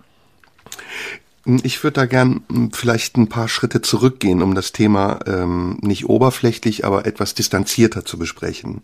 Ja. Ähm, ich glaube, dass wir mehr und mehr in einer Gesellschaft leben, in der das Identitäre eine sehr große Rolle spielt. Ähm, also die Identität, die zum ja, Dogma wird, ähnlich wie wir das eben von, vom Glauben besprochen haben. Ähm, und deswegen lässt sich das auf ganz viele Bereiche übertragen, die im Moment diskutiert werden und debattiert werden in der Öffentlichkeit. Und es hat aber im Grunde genommen fast immer ähnliche Motive. Es geht nämlich ähm, um die Behauptung einer spezifischen Gruppe, ähm, gleichwertig sein zu wollen oder das Recht auf Gleichwertigkeit zu haben. Und ähm, das ist erstmal prinzipiell richtig. Also ich glaube, wir Menschen sind alle gleich, unabhängig von Herkunft, von Alter, von ähm, Rasse und ähm, Geschlecht sind wir erstmal alle gleich und vor allem auch gleich wert. Und das, was dazu führt, dass diese Werte verschoben werden, das hat äh, sehr viel mit ähm, mit, ähm, ja, zum Beispiel auch mit Konventionen zu tun, die aus dem Glauben entstehen oder mit Traditionen, die aus ähm, gesellschaftlichen Normen entstehen. Und irgendwann, wenn sich diese Werte verschoben haben, entstehen, ähm, entsteht ein Ungleichgewicht zwischen diesen eigentlich ja unterschiedlichen Menschen, die aber in ihrem Wert gleich sind. Ähm, mir ist oft zu populistisch, wie das benutzt wird, ähm, um daraus Forderungen abzuleiten. Und mir ist das sehr oft zu ähm, zu feindlich. Also es werden Fronten aufgebaut zwischen Geschlechtern oder zwischen Menschen unterschiedlicher Herkunft oder zwischen unterschiedlichen Gruppierungen. Und statt sich auf das Gemeinsame zu besinnen und ein Konsens herzustellen und ähm, etwas, eine Essenz einer Verbindung, sucht man nach dem Trennenden und sagt, was ist eigentlich der Unterschied und wie können wir diese Unterschiede äh, deutlich machen und sie dadurch vielleicht sogar noch mehr manifestieren. Das ist mir zu, das ist mir zu blöd, weil ich dann immer in Konfrontation mit etwas anderem bin. Und deswegen glaube ich zum Beispiel geht es gar nicht mehr darum, was ist männlich und was ist weiblich, sondern was ist das Gemeinsame an beiden Geschlechtern? Was ist die Augenhöhe an beiden Geschlechtern? Und wie entsteht eigentlich der Mangel an Augenhöhe? Da müsste man jetzt lange zurückgehen in der Entwicklungsgeschichte. Ähm, man müsste auch zurückgehen in der eigenen Geschichte, um herauszufinden, wann war eigentlich der Punkt in meinem Leben, an dem ich gelernt habe, ein Mann zu sein? Und wer hat mir das beigebracht? Mhm. Und ähm, warum wurde mir das so beigebracht? Weil ich aus einem anderen Land komme und in diesem anderen Land andere Sitten existieren, weil meine Familie eine andere Kultur hat oder weil es ähm, eine Kultur, eine übergeordnete Kultur gibt, an der sich meine äh, Familie orientiert hat oder vielleicht auch mein Freundeskreis, meine Lehrer, du, während wir sprechen, etc. Also das ist ein sehr, sehr gutes Thema, was ich finde, sehr umfangreich auch ist, ähnlich wie unser erstes Thema und wo mhm. wir erstmal, glaube ich, eine Ordnung bräuchten, um ja. uns nicht angreifbar zu machen und oberflächliches zu besprechen aufgrund von irgendwelchen Statements, die wir jetzt reproduzieren, ohne zu wissen, ob wir sie auch wirklich meinen. Also ich meine, ich weiß zum Beispiel gar nicht, ob ich meine, ein richtiger Mann zu sein. In Anführungsstrichen ein richtiger nicht. Mann. Ich, ich weiß nicht. das nicht. Ich weiß auch gar nicht, ob ich das sein will. Ich weiß ich auch weiß gar nicht, auch was nicht. das ist. Also nee, äh, da, ey, ich mit einem richtigen Mann, Mann assoziiere ich ganz viel, was ich so, genau, mit, mit so einer Bezeichnung wie richtiger Mann assoziiere ich unendlich viel, was ich, was ich unfassbar scheiße finde. Also, äh, ja. ähm, und, womit ich, ich habe auch ganz, ich würde von mir sagen, ich habe ganz viele vollkommen, also wenn, wenn man ein klassisches Männlichkeitsbild nimmt, ein ganz, ein konservativ, und ich bin jetzt bewusst oberflächlich, ein, ein konservativ oberflächliches Männerbild nimmt, äh, bin ich, ich habe, ich habe keinen Führerschein, ich habe kein Auto, mich interessieren Autos nicht, mich interessiert Fußball nicht, ich kann nicht handwerken, ich kann nicht, ich kann nichts davon. Ich kann so ganz vieles, wo man sagen würde, das macht ein Mann. Äh, Im Zweifel repariert das der Mann. Ähm, es sind alles Sachen, wo ich mich nicht mit identifiziere, wo ich sage, bin ich völlig raus. Ähm, und ich weiß auch gar nicht, ob ich das bin und ich weiß auch gar nicht, was an mir männlich ist und ob ich das überhaupt, ähm, woran sich das festmacht und ob ich, äh, also mir ist ja immer daran gelegen, Bilder oder, oder all das, was die Wirklichkeit anbietet, an Beispielen zu nehmen, damit zu jonglieren, um dann auch darüber hinauszugehen und das alles als vorhandenes Material zu, zu sehen, äh, womit man, womit man, mit man spielerisch umgehen kann. Ähm, und genauso muss man, glaube ich, auch mit dem Oberflächlichen, ähm, was da ist, zunächst mal spielerisch umgehen, es in den, in den Raum werfen, um dann zu gucken, welche Bälle will man in der Luft halten und ähm, welche sortiert man sofort aus. Muss man denn überhaupt definieren, was der Unterschied nee. ist? Ka kann man überhaupt definieren? Schon, ne? Es gibt ja einen physischen Unterschied zwischen Mann und Frau, den kann man definieren. Physisch ja. In den, in den charakterlichen Eigenschaften, äh, die zugeschrieben werden, wäre ich schon sehr zurückhaltend mit Definitionen. Weiß ich nicht. Es gibt bestimmt auch ähm, geschlechtsbedingte charakterliche Unterschiede. Mhm. Man kann sie vielleicht nicht verallgemeinern, aber vielleicht gibt es einen Durchschnitt, einen wiederkehrenden Durchschnitt, an dem man es ungefähr festmachen kann. Sind wir gerade ängstlich? Ich weiß es nicht. Ähm, hm. Ich bin relativ, ich bin recht unängstlich gestartet. Ähm, Aber je mehr und, wir gehen, äh, desto mehr, desto schlammiger wird der Untergrund, auf dem wir uns bewegen. und schwammiger. Ja, ja, ja, ja, natürlich. Deswegen. Äh, ja, also du hast es jetzt sehr aufs Allgemeine äh, bezogen, was ich ja richtig finde. Äh, also die, die Tendenz, dass wir im Grunde in der Paradoxie leben, dass wir alle mehr Gleichheit wollen ähm, und mehr Gleichheit vor allem für uns selbst leider wollen, manchmal auch für andere, aber leider geht der, der, der Trend allgemein im Moment sehr stark dahin, vor allem Gleichheit für sich einzufordern. Und dass je mehr Gleichheit wir einfordern, wir vor der Paradoxie stehen, dass wir vor umso mehr Unterschieden stehen. Also dass mhm. wir für uns Gleichheit einfordern, aber letztlich paradoxerweise permanent Unterschiede betonen, äh, aber doch ganz gleich sein wollen. Und, aber es äh, kribbelt schon, ne? Also äh, ich merke, dass es bei uns beiden kribbelt und wir denken, ah, lass doch drüber sprechen. Wir überlegen ja, nur, wie wir drüber sprechen, ne? Na klar. Und es geht ja auch nicht um hm. binäre Geschlechtsmodelle. Was ist Mann, was ist Frau? Darauf kann man, darauf kann man dann auch kommen. Es geht, glaube ich, tatsächlich um, um, um so eine Ursache. Ne? Was, was ist, was ist das eigentlich, äh, ähm, männlich zu sein, also Mann zu sein? Heißt es, äh, äh, was heißt es, Verantwortung zu übernehmen? Ähm, äh, welche Form von Verantwortung? Zunächst mal gibt es ja keine Verantwortung, die nicht auch eine Frau übernehmen könnte. Der einzige Unterschied ist die Frage, äh, möchte ich, bin ich ein Mann?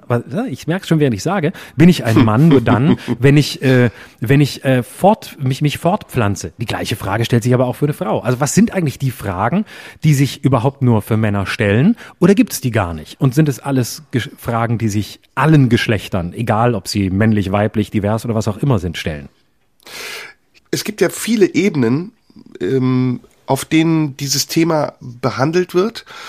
Und diese unterschiedlichen Ebenen ähm, sind zum Teil sehr widersprüchlich und man fragt sich, warum wird das eigentlich nicht wahrgenommen und ist Teil einer übergeordneten Debatte, in der es um Definition, wenn überhaupt, um Definition von ähm, Geschlechterrollen geht. Ähm, ich beziehe mich zum Beispiel auf Fernsehformate wie der Bachelor wo ein Mann ähm, in einem Haus residiert und eine Herde von Frauen sich um ihn bewirbt und froh ist, wenn er dann eine von ihnen auswählt und ihr eine Rose gibt. Mhm. Das ist ja, ähm, das ist ja kaum zu überbieten an Frauenfeindlichkeit, überhaupt an, mhm. an Geschlechterfeindlichkeit. Und trotzdem findet das ähm, ohne wirklich große Beachtung der Öffentlichkeit statt. Es wird sogar, es wird sogar gutiert durch gute Quoten und durch eine Fangemeinschaft, die das gerne sieht und gar nicht hinterfragt. Und das gibt's wirklich in diversen Formaten. Die haben wir hier schon besprochen, äh, in Häusern, in denen sich dann irgendwelche Leute treffen, um zu kopulieren oder ähm, in Sendungen wie wie klug ist äh, welche Blondine auch immer, wo wo das komplett außer Frage ist, dass man in einer Art und Weise über Geschlechterrollen spricht, die hochgradig äh, verunglimpfend, anachronistisch und ähm, ja ähm, primitiv ist. So und auf der anderen Seite ähm, wird dieses Thema unglaublich filigran besprochen, überfiligran, also so, dass dann jede minimale Abweichung, jede fehlende Quotierung, jeder Satz, der gesprochen wurde, in einen Kontext gestellt wird, in dem nur noch eine Frage existiert, nämlich ist das noch angemessen oder ist das schon drüber? Ist das sexistisch oder ist das nicht sexistisch? Also verstehst du, was ich meine? Dass ja, diese ja, zwei, ja. diese zwei sich gegenüberstehenden Energien, auf der einen Seite diese wahnsinnige Ignoranz, bei der man denkt, hallo, macht sich da jemand Gedanken drüber? Ich habe es zum Beispiel immer, wenn ich Werbung gucke. Es gibt so viel sexistische Werbung Werbung im Fernsehen und das im Jahr 2021, dass man sich fragt, warum trifft eigentlich die eine Energie nicht auf die andere Energie und ähm, warum laufen diese Energien aneinander vorbei und sogar manchmal fehl, also treffen vollkommen unberechtigt auf Situationen oder Leute, die total unverdächtig sind und es entlädt sich dann die Energie, die eigentlich anders sinnvoller eingenutzt wäre, auf einem vollkommen unwichtigen Feld. Das frage ich mich zum Beispiel. Und wie kann man das ordnen? Wie kann man das richten? Also wie kann man, wie kann man die Energie dorthin bringen, wo sie auch hingehört? Und mhm. ich glaube, da steht am Anfang erstmal eine Definition. Was ist denn heute eigentlich ein Mann? Was ist denn heute eigentlich eine Frau? Gibt es das überhaupt noch? Ist es, spielt das noch eine mhm. Rolle? Und welche Rolle spielt es, dass man sich selbst definiert als das eine oder das andere? Mhm. Ja, ähm, da muss man, glaube ich, wirklich den, den Schritt nochmal zurückgehen und sagen, äh, was ist denn im, für die Definition braucht man ja etwas, woran man sich am Ende abarbeiten kann. Und ich merke, wie wir beide natürlich spüren, das ist gefährliches Gebiet. Man hört natürlich schon, ja, das ist ja, jetzt wollen Sie über Männer und Frauen reden, da sind wir schon mal im binären Feld. Männer überhaupt sind wir über gar kein Thema in diesen Zeiten. Die sollen mal jetzt die Klappe halten. Und ich glaube, es ist immer gut, auch mal dahin zu leuchten, wo gerade keiner ähm, hin, hinleuchtet, weil gerade die Aufmerksamkeit woanders ist. Das ist ja auch unsere Aufgabe hier. Und ähm, ich würde sagen, wenn man eine Definition wagen will, wenn man sie wagen will, die Frage wäre, braucht man überhaupt eine? Aber ich glaube, es ist wichtig, um einen Schritt weiterzukommen. Dann würde ich sagen, dass ähm, ich bin gar nicht sicher, ob es eine Definition ist, dass, Men, dass das Bild von Männlichkeit sich massiv diversif diversifiziert hat. Also das klassische Männlichkeitsbild ist da, lebt weiter, ist aber auf der anderen Seite paradoxerweise, genau wie du es von den Fernsehsendungen sagst und den so, so anderen Empfindlichkeiten auf der anderen Seite, ist das Männlichkeitsbild alt, noch da und auch immer wieder gewünscht und gefordert. Auf der anderen Seite aber ist eben auch noch mehr ähm, gefordert. Äh, eine andere Form von Emotionalität, eine andere Form von Differenziertheit, eine andere Form von, von Aufgabenteilung, von äh, ja letztlich von, von äh, Social Skills, wie man so sagt, also von, von emotionalen Fähigkeiten. Das, was früher eben äh, tendenziell dem Mann abgesprochen wurde, weil er eben Mann ist. Und heute ähm, würde ich sagen, ist der Mann dadurch oder sind Männer differenzierter geworden und die Ansprüche an Männlichkeit sind aber auch wesentlich ähm, vielfältiger.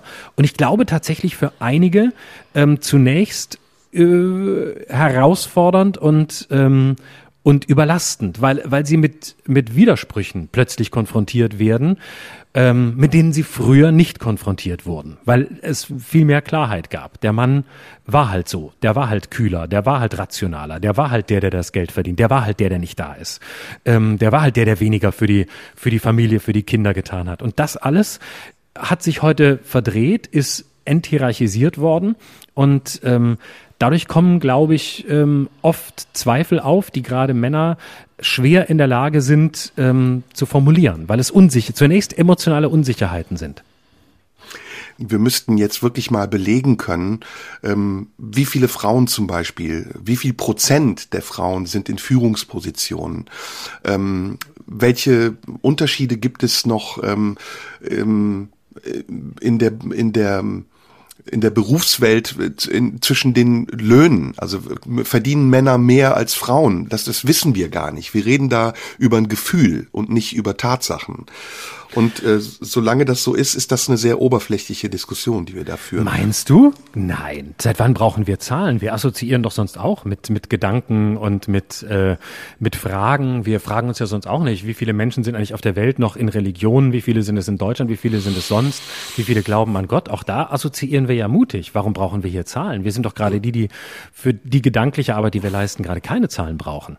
Ja, das ist ein gültiges Argument, aber der Unterschied zwischen Religion und Geschlecht ist, dass du das eine dir aussuchst und das andere nicht. Und wenn du aufgrund deines Geschlechts benachteiligt wirst, dann ist das ein ganz anderes Thema, als wenn sich jemand über dich lustig macht, weil du an irgendeinen Gott glaubst. Naja, wir machen uns ja auch nicht lustig, wir reden über etwas, ne? Das ist ja ja ja, ja natürlich. Wir reden ja jetzt sehr ernsthaft. Ja ja, wir hatten ja. das eigentlich als als äh, als lustigen Rausgeher geplant, aber ja. ähm, nee, wir reden ja sehr ernsthaft drüber. Aber ich glaube, die Sensibilitäten von jemandem, der religiös ist und über den sich lustig gemacht wird, über über den geurteilt wird, ist wahrscheinlich ähnlich groß wie wenn wie bei einer anderen äh, also, Gruppe, äh, vielleicht größer. Was ich weiß, ähm, da kann ich mich jetzt doch ein bisschen aus dem Fenster lehnen, ist, ähm, Männer sterben früher als Frauen. Und das hat was ja. damit zu tun, dass sie ähm, äh, mehr verschlissen werden auch ähm, im Berufsleben, dass sie unter hohem Druck stehen und dieser Druck, äh, den machen sie sich nicht nur selbst, das ist auch ein, ein, ein konventioneller Druck, dem sie ausgesetzt sind. Ähm, was wir ähm, vielleicht auch sagen können, ist, Frauen sind ja beteiligt an der Erziehung von Männern. Männer sind ja nicht ähm, einfach nur Wesen, die aus dem Nichts entstehen, sondern es gibt, es gibt einen weiblichen Anteil, der dazu beiträgt, dass Männer so werden, wie sie werden.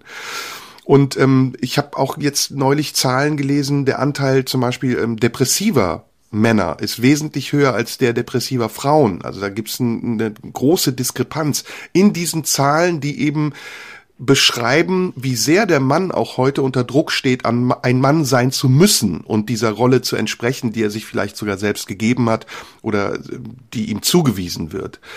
Ähm, die Frage, die spannend ist, wo ich eigentlich dran hänge, ist, wie kann man das lösen? Also was ist die Zukunft zwischen Mann und Frau? Wo wollen wir eigentlich hin?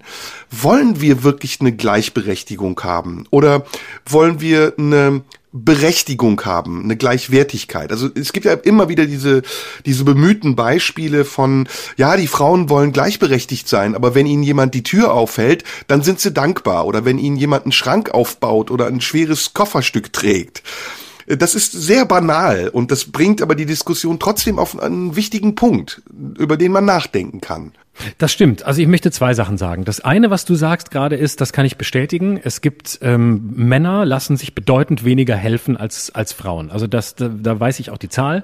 Ein, eine Frau geht nach ein paar Monaten, sucht sie sich professionelle Hilfe in der Regel, wenn sie das Gefühl hat, dass sie psychische Probleme hat. Ein Mann braucht ewig und häufig braucht es den Anschluss einer Frau, um dahin zu gehen. Männer tun sich gerade bei Depressionen, gerade bei seelischen Problemen wesentlich schwerer, von außen etwas zuzulassen. Es hat sich schon verändert. Es ist mittlerweile auch stärker so, dass sie auch der Eigeninitiative ergreifen. Aber es ist, es ist schwerer. Und es ist, warum lassen wir uns da nicht helfen? Und ich glaube, da liegt ein riesiges Problem in der gesamten Medizin, dass bestimmte Krankheiten beispielsweise ähm, zunächst äh, äh anders definiert werden. Also Männern gelingt es auch äh, seltener, ähm, die Depression zuzulassen. Also sie sind wesentlich bessere Verschleierer dessen, weil es gesellschaftlich angeblich nicht anerkannt ist, dass ein Mann ähm, äh, depressiv ist und äh, wirklich depressiv, nicht einfach Burnout, sondern eine Depression hat. Das ist nicht, das darf noch immer weniger sein, als es bei Frauen sein darf. Und da gibt's einen Bias, also da, da gibt's eine, eine, eine Vorverurteilung, eine Ein Einordnung. Das ist zum Beispiel ein großes Problem, dass, dass äh, Hilfe bei Männern ähm, schwierig ist. So und was die was die Zukunft äh, was die Zukunft des Zusammenseins angeht, das ist eine interessante Frage. Es gibt ja den Unterschied zwischen ähm, Gleichberechtigung und ähm, und Gleichstellung. Gleichstellung. Ne? Mhm. Genau. Und ähm, sollten nicht einfach alle die gleichen Chancen haben? Ist das nicht der Punkt, den wir brauchen, dass es wirklich gar keine Unterschiede mehr in der Bezahlung zwischen den Geschlechtern gibt?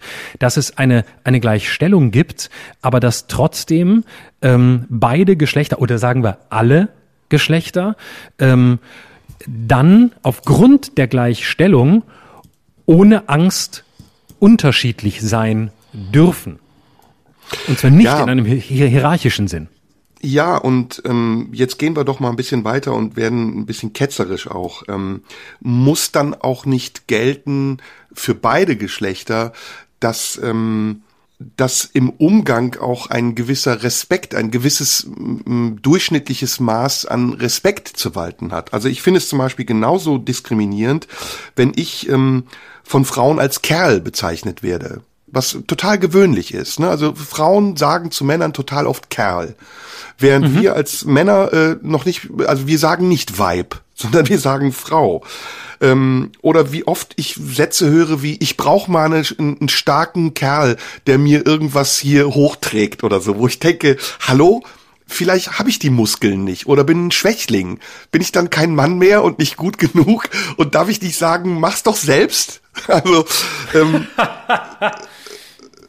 ja, es, es, es gibt da schon so ein paar, paar Regeln des ähm, Umgangs, die für beide gelten müssen, wo wir Männer noch viel aufzuholen haben. Also ich glaube, Sexismus ist ein viel größeres Problem ähm, in Bezug von Männern auf Frauen als von Frauen auf Männern. Aber es gibt das. Also es gibt es auch äh, von anderer Seite. Und ich finde, wenn, und das meinte ich eben mit Annäherung und nicht Konfrontation, wenn es einen fruchtbaren Dialog geben soll, dann muss eben auch beides zugelassen werden. Das Sprechen der Männer über sich und ihre Bedürfnisse genauso wie das Sprechen der Frauen über sich und ihre Bedürfnisse. Und solange das so nicht ist, ist es ein Verhandeln, ein sehr einseitiges Verhandeln über eine trügerische Gleichwertigkeit. Wie, wie geht's dir ähm, mit äh, Komplimenten von Frauen wie ähm, du siehst sehr gut aus ähm, das ist ja eigentlich auch was, oder der sieht halt gut aus, oder die, der, ähm, klar, der, der kann, der leistet sich das, weil, weil er gut aussieht oder weil er der und der ist. Das reine reduziert werden im Kompliment auf Äußerlichkeiten ist ja eigentlich, wäre ja auch eine Form der Diskriminierung. Und ich möchte nochmal betonen, ich bin da völlig entspannt. Mir ist das, ich empfinde das nicht so. Aber ähm, das, das ist ja eigentlich auch äh, ähm, sagen wir mal, eine Oberflächlichkeit, wo man umgekehrt wahrscheinlich heute zurückhaltend wäre. Also laut der neuen gültigen Gesprächsarithmetik dürften wir über dieses Thema nicht sprechen ohne die Anwesenheit einer Frau. Deswegen. Doch, das dürfen wir. das dürfen wir. Und das ist genau der Punkt. Und zwar, es geht darum, sich auch gerade äh, das andere. Es geht eben nicht darum, sich einzurichten und nur noch darüber zu reden, weil man selbst Betroffener ist, sondern ich bin ganz entschieden dafür, dass äh, zu Preisen alle sind, die Weltversuche machen und die versuchen auch über das ihnen Fremde zu sprechen, solange sie es in einer, in einer Art und Weise tun, die sich nicht des Fremden bemächtigt oder glaubt, das Fremde besser zu kennen als sich selbst. Aber jeder hat ein, das Recht zum Gespräch und das Recht zum, zum Argument auch über das, was sich seinem eigenen Erfahrungsraum entzieht. Und und ich äh, lehne es ab, mich da begrenzen zu lassen, weil ich das wichtig also, finde.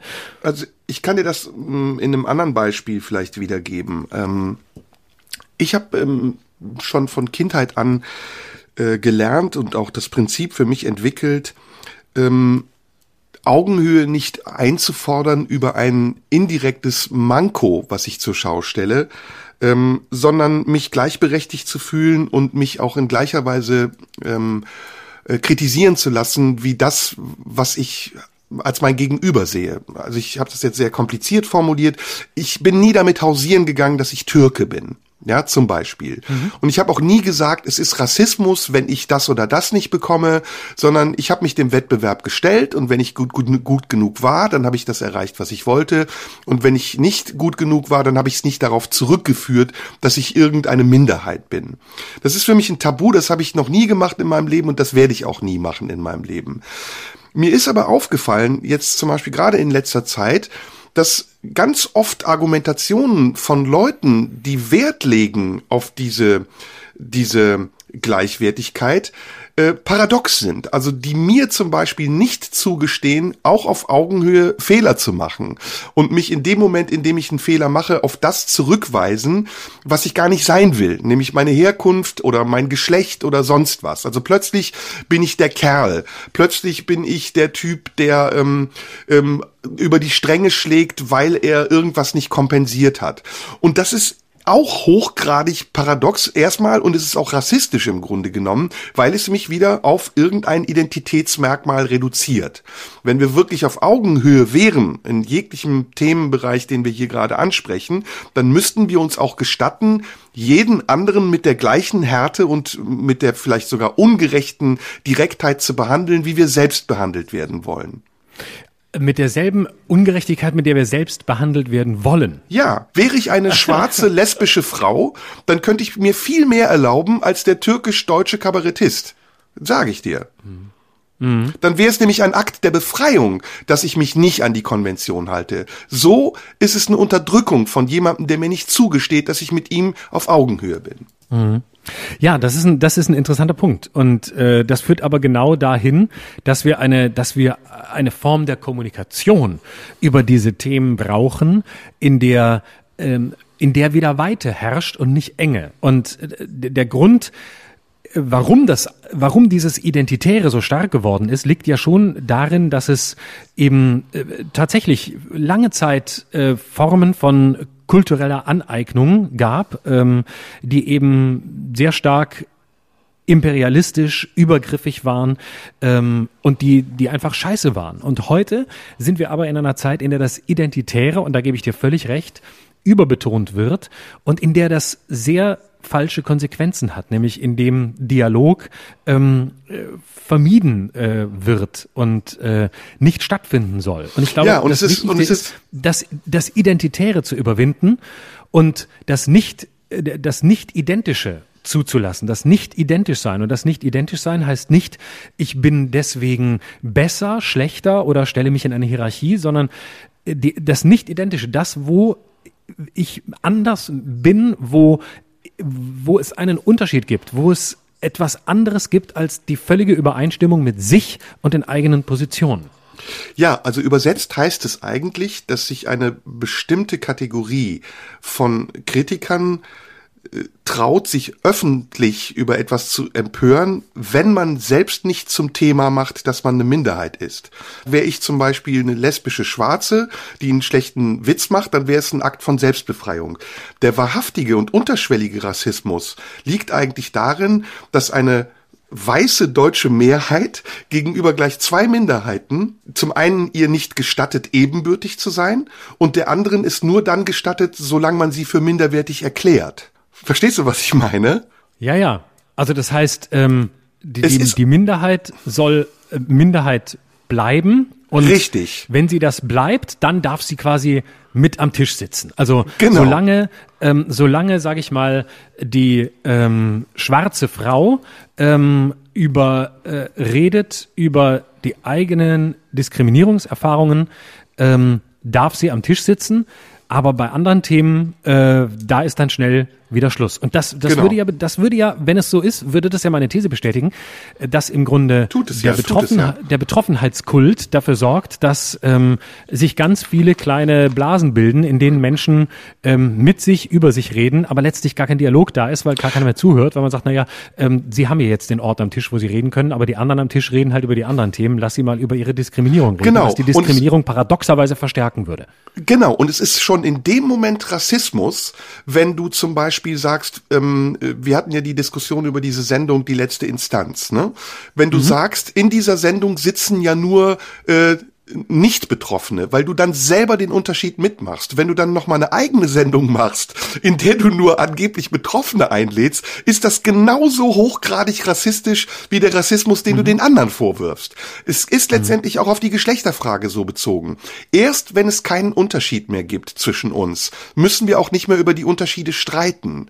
Äh, und auch nicht über die Augenhöhe oder die Gerechtigkeit oder die Angemessenheit. Erst wenn wirklich jeder Mensch, so wie ich das am Anfang gesagt habe, auf, auf gleichem Level ist, gibt es diese Diskussion nicht mehr. Und solange das nicht so ist, lohnt es sich natürlich auch zu hinterfragen, wie man es ändern kann und wo die Unterschiede sind. Und dazu habe ich eben gesagt, wäre ein Mittel tatsächlich, Zahlen zu bemühen und Statistiken zu studieren und zu gucken, wo sind denn die Probleme zwischen Mann und Frau? Sind die wirklich darin, liegen die wirklich darin, dass ein Mann einer Frau ein Kompliment zu viel macht? Oder liegen sie darin, dass Frauen immer noch dramatisch benachteiligt werden im Berufsleben etc etc. etc.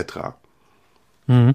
Das heißt, im, im Grunde ist dieser Begriff, der die ganze Zeit im Schwange ist, nämlich divers, Diversität, ähm, wird auf ganz vielen Ebenen eigentlich gar nicht eingelöst. Wir reden ja permanent nee. drüber, dass es diverser sein muss. Aber divers wäre ja eigentlich, ähm, wenn wir nicht, wenn, wenn, wenn wir nicht sagen, da sitzen vier Weiße, die reden über ein Thema, ähm, das ist rassistisch, und dann kommen vier People of Color, die reden über ein Thema, das ist auch wieder eine Form von Benachteiligung, sondern wenn wir wirklich Diversität, die wir sonst immer predigen und so gut finden, ernst nehmen würden, hieße das ja in einem hoffentlich groß, größtmöglichen Selbstverständnis, alle mit allen über alle Themen gleichberechtigt sprechen zu lassen, ja. ohne Ansehen ihrer Person, ohne Ansehen ihrer potenziellen Vorzüge und ohne Ansehen ihrer potenziellen Diskriminierung. Und wenn das alles keine Rolle mehr spielt und trotzdem noch alle miteinander reden, dann fängt Dialog erst an.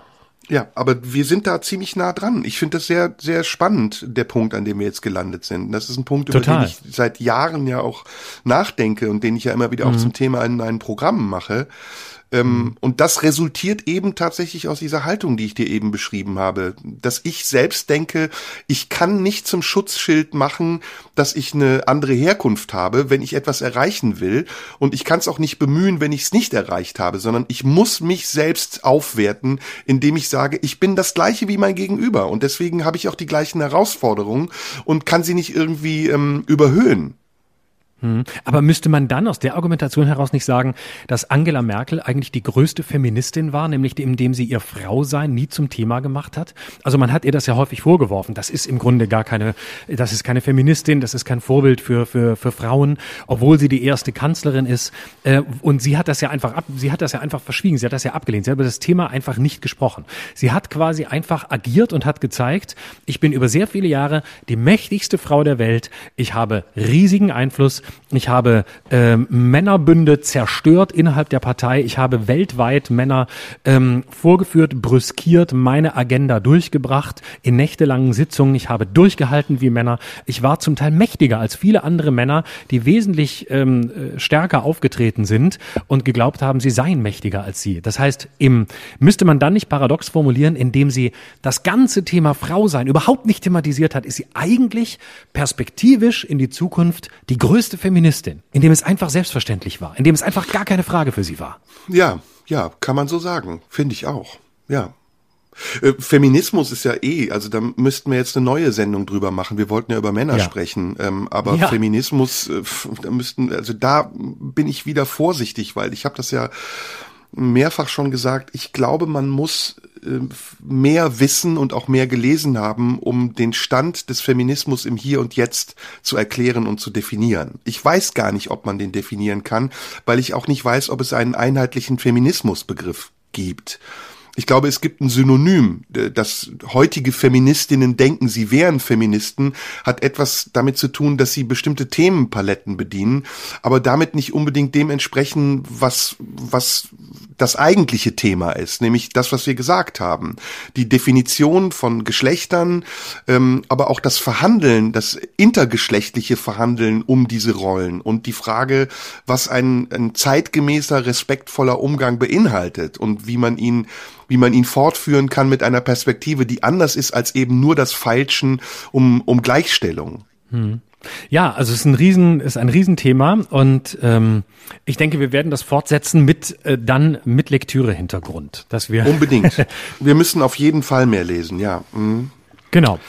So, haben wir noch haben wir noch Themen zum Schluss? So so viel Schweres heute. Gott, Männer. Äh, also ich weiß nicht. Wir haben äh, Corona, nö, ne? Oder so kurze nee. Corona-Perspektive, nee, ne? Ist auch nicht. Da wollen wir gar was nicht mehr drüber reden, oder? Nee, was wird bei der Ministerpräsidentenkonferenz entschieden?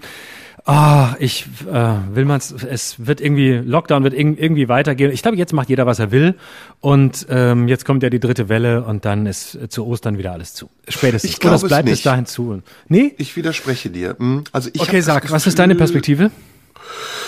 Also was ja gerade total schräg ist, ist, dass die Zahlen deutlich wieder in die andere Richtung gehen. Also sie gehen hoch, der Inzidenzwert, mhm. äh, R-Wert etc., Infektionszahlen, aber dass die Debatte darum, äh, die Lockerungen zu machen, in selben Maße eigentlich auch wieder ja, größer ja. wird.